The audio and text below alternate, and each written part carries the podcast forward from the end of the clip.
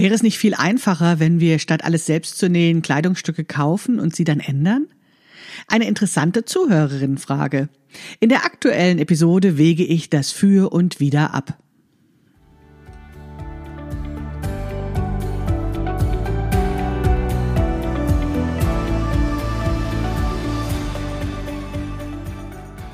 Hallo und herzlich willkommen zu Past, dem Podcast von Krafteln. Mein Name ist Maike Rentschbergner. Ich unterstütze Frauen dabei, sich selbst gut passende Kleidung zu nähen, die sie schön und stark macht. Meine Mission ist es, dieses Gefühl der Stärke, der Schönheit und der Zufriedenheit möglichst vielen Frauen zu ermöglichen. Zum Beispiel auch dir. Schön, dass du zuhörst.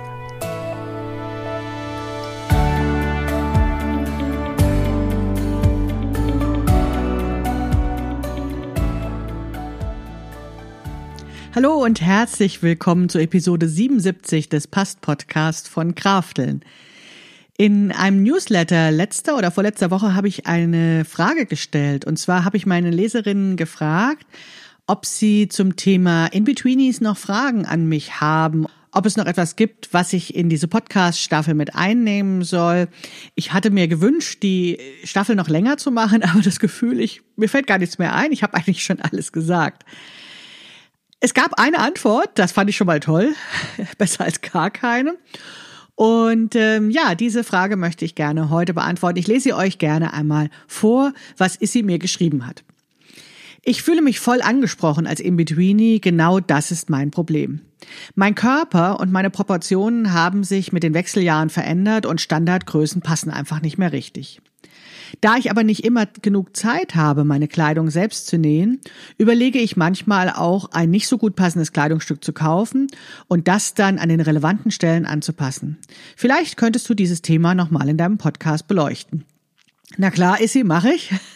Vielen Dank für die Frage. Ähm, ich habe da ein bisschen drüber nachdenken müssen, weil ich ganz schnell so vorschnelle Antworten hatte, aber dann fand ich das System auch nicht gerecht. Und deswegen jetzt meine ausführliche Antwort hier im Podcast, ganz besonders für dich, aber natürlich auch für alle anderen. Meine spontane Reaktion war gewesen, oh, ändern, das macht doch überhaupt keinen Spaß. Also, ich weiß nicht, ähm, ob ihr das kennt, aber diesen Korb, wo ähm, die äh, Sachen zum Reparieren drin sind oder eben auch für Änderungen, die bleibt, das bleibt bei mir immer ewig liegen.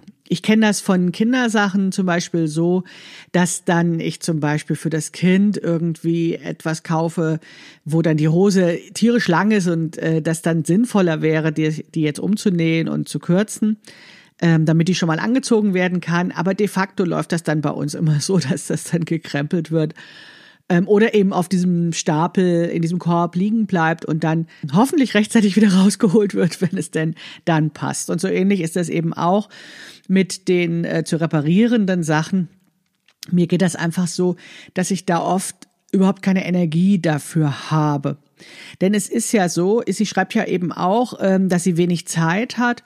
Und wenn wir dann eben freie Zeit haben, wollen wir natürlich in dieser Freizeit auch irgendwie ja, neben den ganzen Verpflichtungen, die das Erwachsenenleben nun mal so bietet, ja, schöne Sachen machen. Und da gehört irgendwie dieses Ändern nicht wirklich dazu, zumindestens für mich. Ja, vielleicht ist das so eine Ansichtssache. Vielleicht ist man motiviert, wenn man sagt, ich habe jetzt mir irgendwie einen fantastischen roten Rock gekauft und ich muss da jetzt nur eine Stunde dran sitzen und dann ist das total toll. Vielleicht ist da die Motivation direkt nach dem Kauf noch sehr groß. Ich fürchte nur, dass wenn es liegen bleibt, dass es dann äh, nicht gemacht wird, weil es einfach, ja, auf diesem komischen Stapel liegt und weil es doch äh, für mich zumindest so ist, dass es sehr viel schöner ist, etwas Neues zu kreieren, mir etwas neu auszudenken und dann ja von Grund auf selbst zu machen. Aber wie gesagt, das war eben mein spontane, meine spontane Reaktion, meine schnelle Antwort und ich fand die nicht ausreichend, weil das so klang, als würde eben meine Leserin ja, sich mehr Gedanken darüber machen, also hätte sie das schon öfters gemacht und dann hätte ich diese sehr von mir stammende äh, Reaktion, äh, die meine Faulheit offenbart, doch irgendwie so ein bisschen zu kurz gefasst äh, gefunden. Auf der anderen Seite habe ich dann gedacht, wenn sie mir das schreibt und wenn sie tatsächlich öfters in Umkleidekabinen steht und das aber dann doch noch nicht gemacht hat, Woran liegt das dann? Liegt das dann daran, dass das eben eine ähnliche Unlust ist, wie ich sie verspüre, oder liegt das vielleicht daran, dass das ja einfach vielleicht gar nicht so einfach ist, das zu machen und dass sie nicht weiß, wo sie anfangen soll oder wie sie das machen soll? Und deswegen habe ich beschlossen, da doch noch mal genauer drüber nachzudenken und eine Podcast-Episode dazu rum zu machen.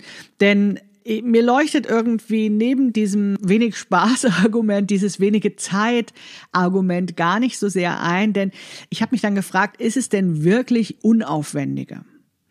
Denn wir müssen ja nicht nur berechnen, dass wir dann eine bestimmte Anzahl von Minuten für die Änderung brauchen, sondern was ja auch noch dazu gehört, ist eben dieses Einkaufen, dieses Suchen, das in die Stadt fahren oder sich Sachen im Internet rauszusuchen und schicken zu lassen und na, diesen ganzen Gedöns, was dann damit verbunden ist, was wir ja in diese Zeitfrage auch noch mit einrechnen müssen, die sich vielleicht dann gegenüber dem äh, Stoffkauf und dem Nähen dann auch wieder aufwiegt. Das weiß ich nicht genau, das kommt vielleicht auch auf das jeweilige Kleidungsstück drauf an. Dann habe ich mich als nächstes gefragt, welche Kleidungsstücke eignen sich eigentlich dafür, beziehungsweise worauf muss Frau beim Einkauf achten, wenn sie eben Kleidungsstücke kauft, die so lala passen, wo sie sagt, ja, das nehme ich mit, ähm, da ist eben ähm, ja gar nicht so viel zu ändern, ich kriege das schon für mich hin. Und ich habe da letztens mit einer Freundin darüber gesprochen, die nicht näht.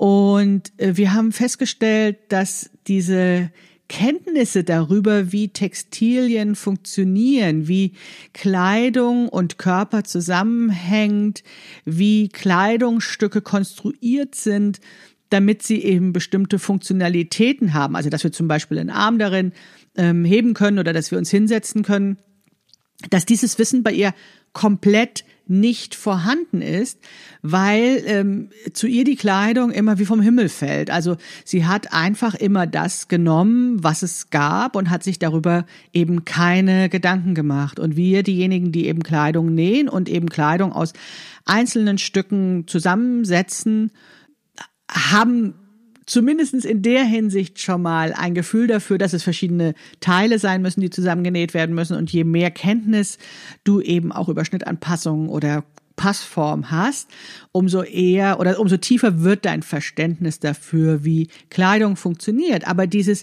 wie Kleidung funktioniert, ist tatsächlich in vielen Menschen als mm, ja als Wissen gar nicht vorhanden und wir sprachen dann darüber und erinnerten uns daran, ähm, wenn man jetzt diese Analogie macht zum Thema Essen, dass auch da ja in der Bevölkerung immer mehr ähm, Kenntnisse und Erfahrung und Wissen verloren geht, weil die Leute eben im Restaurant essen oder Fertigmahlzeiten kochen und so basales Grundwissen einfach nicht mehr vorhanden ist ja, und immer mehr verschwindet und dass das eben äh, bei der Kleidung eben auch so ist und wahrscheinlich einfach etwas früher verschwunden ist, weil es eben jetzt schon so lange diese fertig äh, zu kaufende Kleidung gibt, äh, vergleichsweise mit diesem fertigen Essen, von dem ich eben sprach.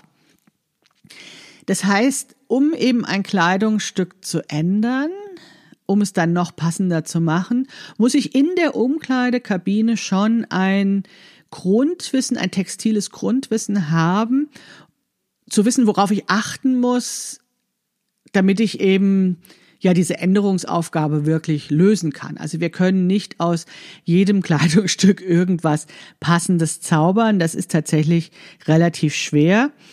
Und es gibt eben Körperpartien, die vergleichsweise leicht zu ändern sind und Körperpartien, die eben mehr ähm, Stress machen. Zum Beispiel finde ich jetzt dieser Bereich der Schulter sollte zum Beispiel schon sehr gut sitzen, weil dort vielleicht Änderungen, wenn da der Ärmel eingesetzt wird oder noch so ein Kragen dran ist oder vielleicht bei einem Hemd hinten noch so eine Passe eingesetzt ist, bei einer Bluse, das sollte eigentlich sehr gut passen, damit man das dann hinterher verändern kann. Nur die Frage ist ja, wenn jetzt zum Beispiel ein Bauch dazugekommen ist im Laufe des Lebens, passt der dann da rein, wenn die Schulterpartie gut passt? Ich fürchte nein, denn was ich immer wieder höre, ist, dass Frauen sagen, dass gerade dieser Schulterausschnittbereich ähm, einfach viel zu groß wird, wenn sie es so kaufen oder so ein Schnittmuster umsetzen, dass eben auch der Bauch oder die große Brust da reinpassen. Das heißt, das ist dann auch nicht die richtige Variante, ähm, sich das äh, in ganz groß zu kaufen und dann zu sagen, dann mache ich eben diesen Schulterbereich kleiner. Das ist nicht bei allen Schnitten so einfach. Das ist eben, ja, da braucht es so ein kleines bisschen Hintergrundwissen und vielleicht braucht es die Erfahrung, schon mal einen Ärmel eingesetzt zu haben oder einfach so ein ähnliches Kleidungsstück genäht zu haben, um dann abschätzen zu können, ob diese Änderung einfach machbar sind oder ob sie eben, ja, das Kleidungsstück quasi in alle Teile zerlegt werden muss und dann neu zusammengenäht werden muss. Und wie gesagt, ich glaube, dass dieses Wissen nicht immer vorhanden ist und dass, dass deswegen die Anforderungen, welche Änderungen gemacht werden müssen, als zu gering oder zu einfach eingeschätzt werden. Und ja, vielleicht auch deswegen Sachen dann auf dem Stapel liegen bleiben, weil man dann sagt, uh, jetzt, wenn ich mir so recht überlege und nicht mehr im Rausch der Umkleidekabine bin, da äh, habe ich doch Respekt vor dem, was ich mal so vorhatte und dann mache ich es nicht. Und es wäre ja auch schade, wenn man dann dafür vorher Geld ausgegeben hat. Also das so zu meinen Bedenken. Auf der anderen Seite war es ja früher üblich, dass es in jedem guten Bekleidungsgeschäft eine Änderungsschneiderin oder einen Änderungsschneider gab. Die Älteren unter euch erinnern sich vielleicht an diese Zeiten. Mittlerweile gibt's das ja nicht mehr so häufig, aber auch im Herrenbereich ist das durchaus noch üblich. Bei Damengeschäften habe ich das schon lange nicht mehr gesehen. Und diese Änderungsschneidereien haben ja tatsächlich doch das eine oder andere noch hingezaubert. Also ich muss jetzt wirklich sozusagen in frühe Kindheit zurückgehen und mich zu überlegen, was ich davon noch weiß. Aber ich erinnere mich, dass zum Beispiel, wenn mein Vater ähm, Anzüge gekauft hat, dass da immer die Ärmel gekürzt wurden. Und da meine Mutter zwar auch nähen konnte, und das theoretisch hätte auch machen können, aber sie sagte immer, oh Gott, das ist mir viel zu aufwendig mit dem Futter und so weiter. Und das hat sie immer sehr gerne angenommen, dass dann eben eine Änderungsschneiderin diese Aufgabe übernommen hat. Währenddessen die Hosenkürzen zum Beispiel, das hat sie dann auch immer selbst gemacht. Auch da wieder jetzt dieser Hinweis darauf, dass es eben ein gewisses Know-how braucht, beziehungsweise dass es manche Dinge einfach so ein bisschen umständlicher sind, wenn man und doch aufwendiger sind, als man vielleicht erstmal denkt, weil zum Beispiel ein Kleidungsstück eine, eine zweite Lage mit einem Futter hat. Ja, worüber ich jetzt sprach, das waren Längenänderungen. Und äh, ich glaube mal, dass diese Änderungsschneidereien oder Änderungsservice, den dann in Bekleidungsgeschäften angeboten wurde, doch vergleichsweise viel mit Längenänderungen zu tun hatte. Also dass da insbesondere eben Beinlängen und Armlängen angeglichen wurde. Und das ist ja tatsächlich vergleichsweise einfach zu machen. Trotzdem würde ich nicht generalisieren zu sagen, alle Längenänderungen sind einfach, weil mir ist ja immer wichtig, dass wir bei den Längenänderungen auch darauf achten, dass eben die Körperlandkarte und das Schnittmuster zusammengehören oder andersrum ausgesagt, dass immer alles am richtigen Platz ist. Und wir können natürlich am Ende eines Kleidungsstücks, also am Saum, am Ärmelsaum oder am Beinsaum, leicht die Änderungen machen, aber sitzt dann auch im ja, in dem weiteren Bereich des Kleidungsstücks alles am richtigen Platz. Und das ist dann immer, wenn es äh, Designdetails gibt, die entweder funktional sind, sowas wie einen Brustabnäher oder ein Ellenbogenabnäher, oder auch meinetwegen am Knie. Dann eine Frage, äh, nur wenn wir nur unten abschneiden, äh, sitzt das dann noch am richtigen Platz? Oder aber auch, wenn es eben schmückende Details, irgendwelche Teilungsnähte, irgendwelche ja, wie auch immer gearteten Details des Designs gibt, die dann äh, vielleicht nicht am richtigen Platz sitzen. Also nicht immer funktionieren diese Längenänderungen so einfach. Je leichter, je einfacher das Schnittmuster ist, umso einfacher ist es und wie gesagt, an den Säumen geht das. Und wenn ich jetzt schon wieder beim einfachen Schnittmuster bin, frage ich mich natürlich schon, warum ich das dann auch nicht selbst nähe, wenn es das schon so gibt. Ja, bei den weiten Änderungen ist es so, dass es natürlich klar ist, dass Wegnehmen immer einfacher ist als Weite einfügen. Also wir können, ähm, ich sage jetzt mal so, ähm, zeltartige Kleidungsstücke schon ein bisschen in Form bringen, indem wir sie zum Beispiel an den Seitennähten taillieren oder indem wir Abnäher einfügen um sie eben passender zu machen. Ach so, was ich noch von den Änderungsschneidereien kenne, ist zum Beispiel auch, dass eine Hose an der ähm, an der äh, hinteren an der Naht an der hinteren Mitte zum Beispiel enger gemacht wird, dass das dann da nicht so absteht. Das ist natürlich auch möglich. Also wir können da äh, an allen senkrechten Nähten Weite wegnehmen. Das ist auch überhaupt kein Problem. Ansonsten ist es halt, wie gesagt, Weite zufügen eigentlich nicht möglich, es sei denn, wir fügen einen anderen Stoff dann ein.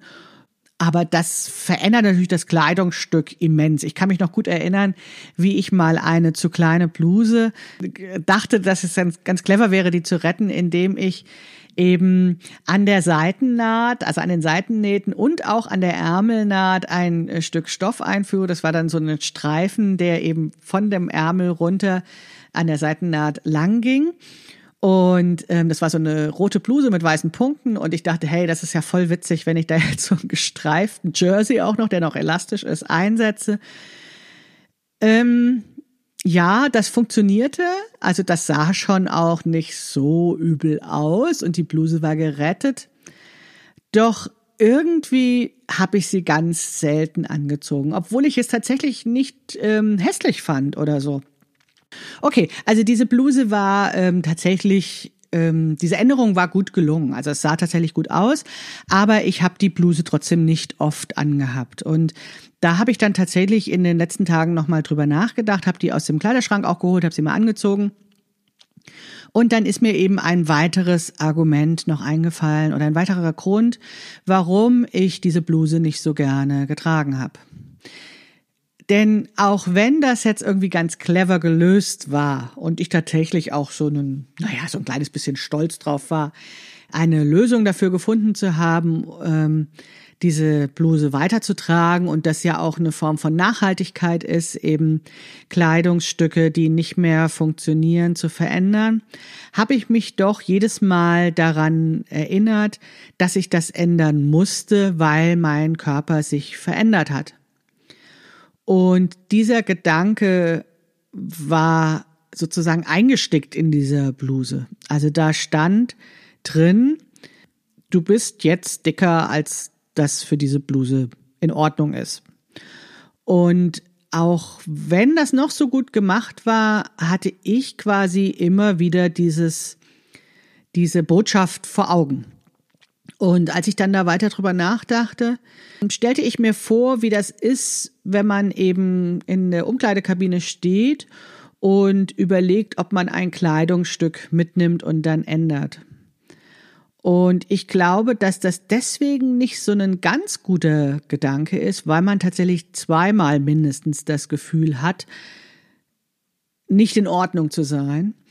Und zwar beim Einkauf und beim Ändern. Und jetzt, wenn ihr aus meiner Blusengeschichte das hört, dann eben auch noch wiederholte Male. Immer dann, wenn man das Kleidungsstück aus dem Schrank nimmt und es anhat. Und ähm, eben dann auch wieder dieses Gefühl zu haben oder daran erinnert zu werden, dass das ja eben dieser Änderung bedarf, dass man nicht so ist wie vorgesehen oder wie geplant oder ja, wie es von uns erwartet wird oder wie es der Normfigur entspricht und so weiter und so fort. Und ich glaube, dass diese Kleidungsstücke dann eben diese, diese Erinnerung an diese schlechten Gefühle tragen. Und das ist, glaube ich, der Grund, warum sie bei mir dann liegen bleiben im Korb oder warum ich sie nicht anziehe, ähm, weil ich das eigentlich nicht haben möchte. Ich glaube ja nicht daran, dass wir falsch sind. Ich glaube ja, dass es falsch ist, das, was wir angeboten bekommen. Also, dass es daran liegt, dass uns etwas nicht passt, wenn wir es äh, anprobieren in einem Laden, weil eben derjenige oder diejenige, die das Kleidungsstück entworfen hat, uns nicht kennt. Oder weil die gar keinen Bock haben, für jemanden wie uns das zu produzieren. Und das gibt uns dann in der Kleidungs-, in der Umkleidekabine ein schlechtes Gefühl, weil dann immer ganz schnell die Idee aufkommt, ich bin nicht richtig. Also das Kleidungsstück ist doch objektiv da und es liegt an mir, es liegt an meinem Bauch, es liegt an meiner Brust, es liegt an meinen Oberarmen, es liegt an meinen Schenkeln, an meinen Waden, was auch immer, dass das jetzt nicht passt. Und dann laufen wir von Laden zu Laden, von Umkleidekabine zu Umkleidekabine, immer mit dieser Hoffnung, dass wir doch noch irgendwann was Passendes finden. Und wir kriegen immer wieder diese Botschaft, immer wieder dieses Gefühl vermittelt, das ist jetzt nicht, ähm, du bist jetzt nicht in Ordnung, du bist nicht unsere Wunschkundin. Für dich haben wir nichts. Und dieses schlechte Gefühl war ja etwas, was genau mich auch zum Nähen meiner Kleidung gebracht hat, weil ich das einfach nicht immer wieder haben wollte. Und im Nachhinein würde ich sagen, ich habe tatsächlich sehr viel Zeit damit verbracht, das Passende zu suchen. Und ich habe auch ja, sehr viel Frust dadurch gehabt. Also diese angebliche Shoppinglust, die uns Frauen immer wieder unterstellt wird, die war tatsächlich bei mir nicht in der Form vorhanden, weil ich eben dieses Kleiderkaufen immer als etwas sehr Anstrengendes und Mühsames und eben Frustrierendes empfunden habe. Ich glaube, dass diese Frage, die mir jetzt die Leserin gestellt hat, ganz typischerweise aus der In-Betweenie-Gruppe kommt, weil die In-Betweenies das eben so erleben, dass sie eben immer mal doch noch was finden in den Läden. Also während wir Plus-Size-Frauen ja schon wissen, in manche Läden müssen wir gar nicht reingehen, da gibt es sowieso nichts für uns, ist bei den In-Betweenies immer noch die Hoffnung und auch die berechtigte Hoffnung da, dass sie was finden, beziehungsweise die Zeit ist noch gar nicht so lange her, dass sie damals da einfach einkaufen gehen konnten. Und wenn sie dann etwas anprobieren, dann passt das vielleicht einigermaßen. Dann passt das vielleicht an manchen Bereichen des Körpers gut und es gibt nur diese eine Problemstelle, die die Frau dann schon kennt, wo sie sagt, ah Mist, bei mir ist aber auch immer am Bauch das zu eng oder bei mir ist immer am Oberarm das zu eng oder wie auch immer so, ne? Und ich glaube, dass es da eine Zeit lang braucht, sich damit abzufinden. Dass das vielleicht nicht mehr zurückkommt, dass es nicht mehr so einfach wird, wie es früher mal war. Und dass vielleicht auch die Erkenntnis sich setzt, ich bin nicht die Wunschkundin. Dieses Geschäft will eigentlich gar nicht mich bedienen. Das möchte einfach nur diese unkomplizierten jungen Dinge, um das jetzt mal so zu sagen. Und ich glaube, dass diese Frage eine tatsächlich typische In-Betweenie-Frage ist, weil das eben ja, nur einzelne Körperbereiche sind oder eben das noch nicht so lange her ist, dass es mal besser lief und dass deswegen diese Idee kam, ja, vielleicht geht's dann doch schneller, wenn ich einfach nur etwas ändere. Und weil Frau vielleicht auch in dieser Umkleidekabine steht und sagt, verdammt, ich wollte doch heute was kaufen. Ne? Also ich bin doch jetzt losgegangen und will was mit nach Hause nehmen und wie schrecklich, wenn ich jetzt meine ganze Zeit verdaddelt habe und mit leeren Taschen nach Hause komme. Also ich ähm, glaube, dass, dass das tatsächlich deswegen in diese In-Betweenie-Staffel sehr gut reinpasst, weil dieses Gefühl oder diese Frage doch sehr viel mehr bei den Frauen ähm, verankert ist, die eben hin und wieder noch Glück haben beim Shopping oder wo das nicht ganz so lange her ist. Bei mir ist das ja so, dass ich meine Kleidung fast vollständig selbst nähe, also außer Strumpfhosen und BHs nähe ich eigentlich alles selbst.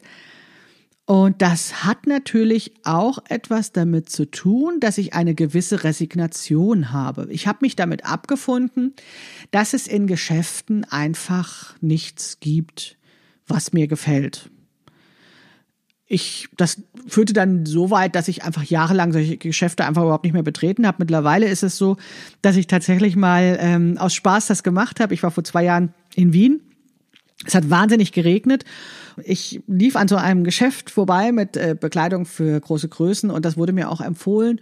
Und ich habe dann da den ganzen verregneten Vormittag verbracht und habe den halben Laden anprobiert, weil ich neugierig war auf bestimmte Kleidungsstücke, die ich mir nie nähen würde, wie die eben an mir aussehen. Und ich habe tatsächlich dann da auch was gekauft und war total erstaunt darüber, dass ich äh, ein Kleidungsstück gekauft hatte, weil ich ja so gewohnt war, das alles selbst zu nähen. Das war dann übrigens eine Bikerjacke mit so vielen Reißverschlüssen, für die ich viel zu faul gewesen wäre, die selbst zu nähen mit den ganzen Reißverschlüssen. Aber das nur am Rande. Also ich glaube, dass diejenigen, die tatsächlich dann in dem großen Größenbereich sind, tatsächlich eine gewisse Form von Resignation haben und dass das das dann leichter macht zu sagen, ja, dann nähe ich halt von Grund auf, dann nähe ich mir das halt alles selbst. So war es zumindest bei mir gewesen. Ich habe dann den Einkaufsstraßen und Einkaufszentren einfach den Rücken gekehrt und habe gesagt, ja, wenn ihr mich nicht wollt, dann will ich euch auch nicht. Dann komme ich nur noch zum Schuhe kaufen her.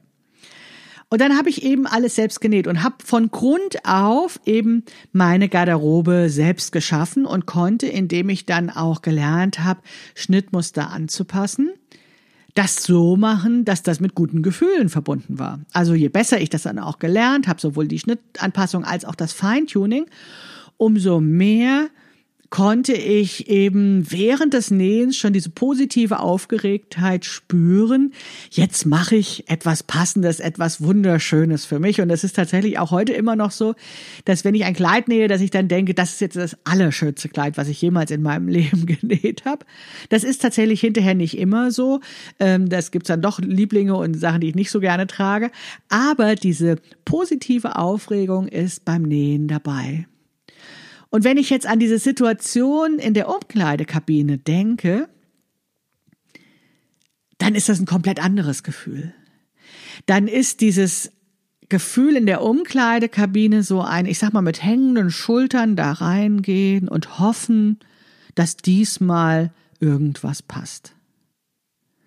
Und dann zu erleben, dass das vielleicht wieder nicht klappt, so wie man sich das erträumt hat. Dass man Sachen am Ständer gesehen hat oder an der Puppe und denkt, hm, das sieht super aus. Und dann sieht man es an sich und denkt, hm, an mir sieht es leider nicht super aus. Es liegt an mir. Ich bin schuld, dass das nicht passt. Und ich finde, diese zwei Gefühle unterscheiden sich einfach so fundamental. Also dieses Gefühl, yeah, ich schaffe etwas, ich nähe etwas Großartiges und hm, ich bin in der Kabine, naja, vielleicht kann ich was ändern daran.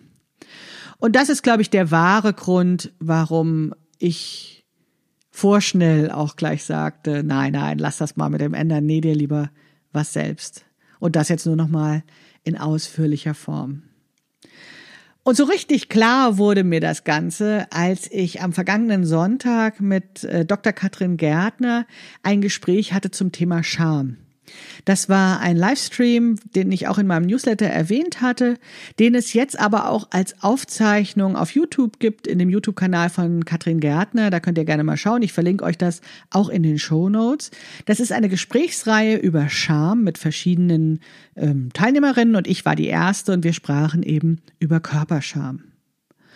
Und mir wurde tatsächlich bewusst, dass diese schlechten Gefühle, die ich ganz oft mit Selbstschuld bezeichne, ein ganz tiefes Gefühl, Gefühl der Scham hervorrufen. Also, das äh, Selbstschuld ist irgendwie noch so ein bisschen im Kopf, sag ich mal, aber selbst, aber Scham ist etwas, was uns tief berührt, wogegen wir nicht einfach den Gedanken beiseite schieben können. Scham ist dann einfach da. Und in dem Gespräch mit Dr. Katrin Gärtner habe ich gelernt, dass Scham deswegen so ein lähmendes oder deswegen so ein äh, machtvolles Instrument ist, uns zu beschämen, weil derjenige oder diejenige, die sich schämt, am Boden liegt und nicht zurückschlägt, nicht argumentiert, nicht kämpft. Scham lähmt uns einfach total. Das hat mich, hat mir erklärt, warum ich oftmals so Schwierigkeiten habe, in einer Situation wütend zu werden und erst Jahre später oftmals erkenne, dass mich Sachen total verärgern oder wütend machen. Weil in dem Moment, wo ich mich schäme, habe ich keine Kraft. Da liege ich am Boden und schäme mich einfach. Und das ist ein Gefühl, was ich tatsächlich aus Umkleidekabinen kenne. Und ich glaube, dieses Schamgefühl blockiert uns auch in unserem Denken.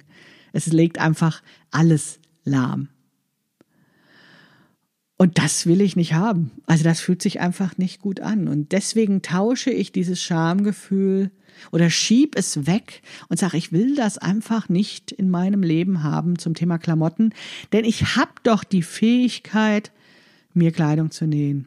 Und ich kann verstehen, wenn du auf die Idee kommst, irgendwas ändern zu wollen weil du vielleicht noch nicht so fit daran bist, Passformmängel zu erkennen oder noch nicht so fit daran bist, Schnittmuster anzupassen. Aber glaub mir, das kann man echt lernen. Also das ist viel weniger schwierig, als man denkt. Das ist keine Raketenwissenschaft. Ich bringe dir das gerne bei. Und dann hast du nämlich die Chance, Sachen von Grund auf zu erschaffen, die zu dir passen und du musst dich nicht schämen.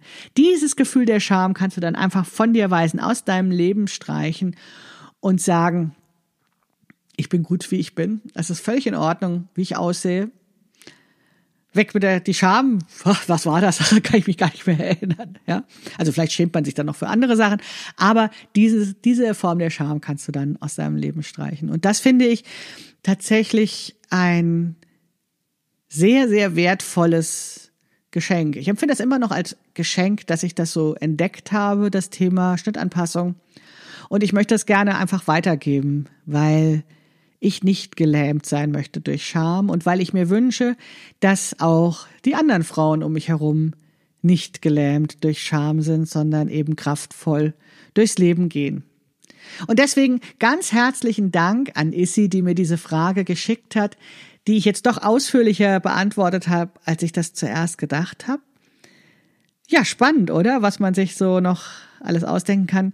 Wenn ihr auch noch Fragen habt oder Themenideen zu der In-Betweenies Staffel, die ich noch ergänzen könnte, oder aber auch überhaupt zu dem Podcast, worüber ich mal sprechen soll, worüber ich mir mal Gedanken machen soll, dann gerne her damit. Schreibt mir gerne an fragen.krafteln.de. Ihr seht, ich habe da Spaß daran, darüber nachzudenken. Das bringt mich weiter und das bringt dann vielleicht auch beim Zuhören euch weiter. Also schreibt mir sehr gerne, wenn ihr Ideen für den Podcast habt. Und wenn euch das gefallen hat, dann äh, würde ich euch auch darum bitten, das einfach anderen Leuten mitzuteilen, von dem Podcast zu erzählen, den Podcast zum Beispiel bei Apple Podcasts zu bewerten oder auch dort eine kleine Rezension zu schreiben, zwei, drei Sätzchen, warum euch das gefällt, weil dadurch der Podcast einfach noch bekannter wird und noch mehr Frauen etwas davon haben. Ja, das war's für heute. Ich wünsche euch einen wunderschönen Tag. Wir hören uns in zwei Wochen wieder. Bis dahin alles Gute für euch, eure Maike Rentschbergner.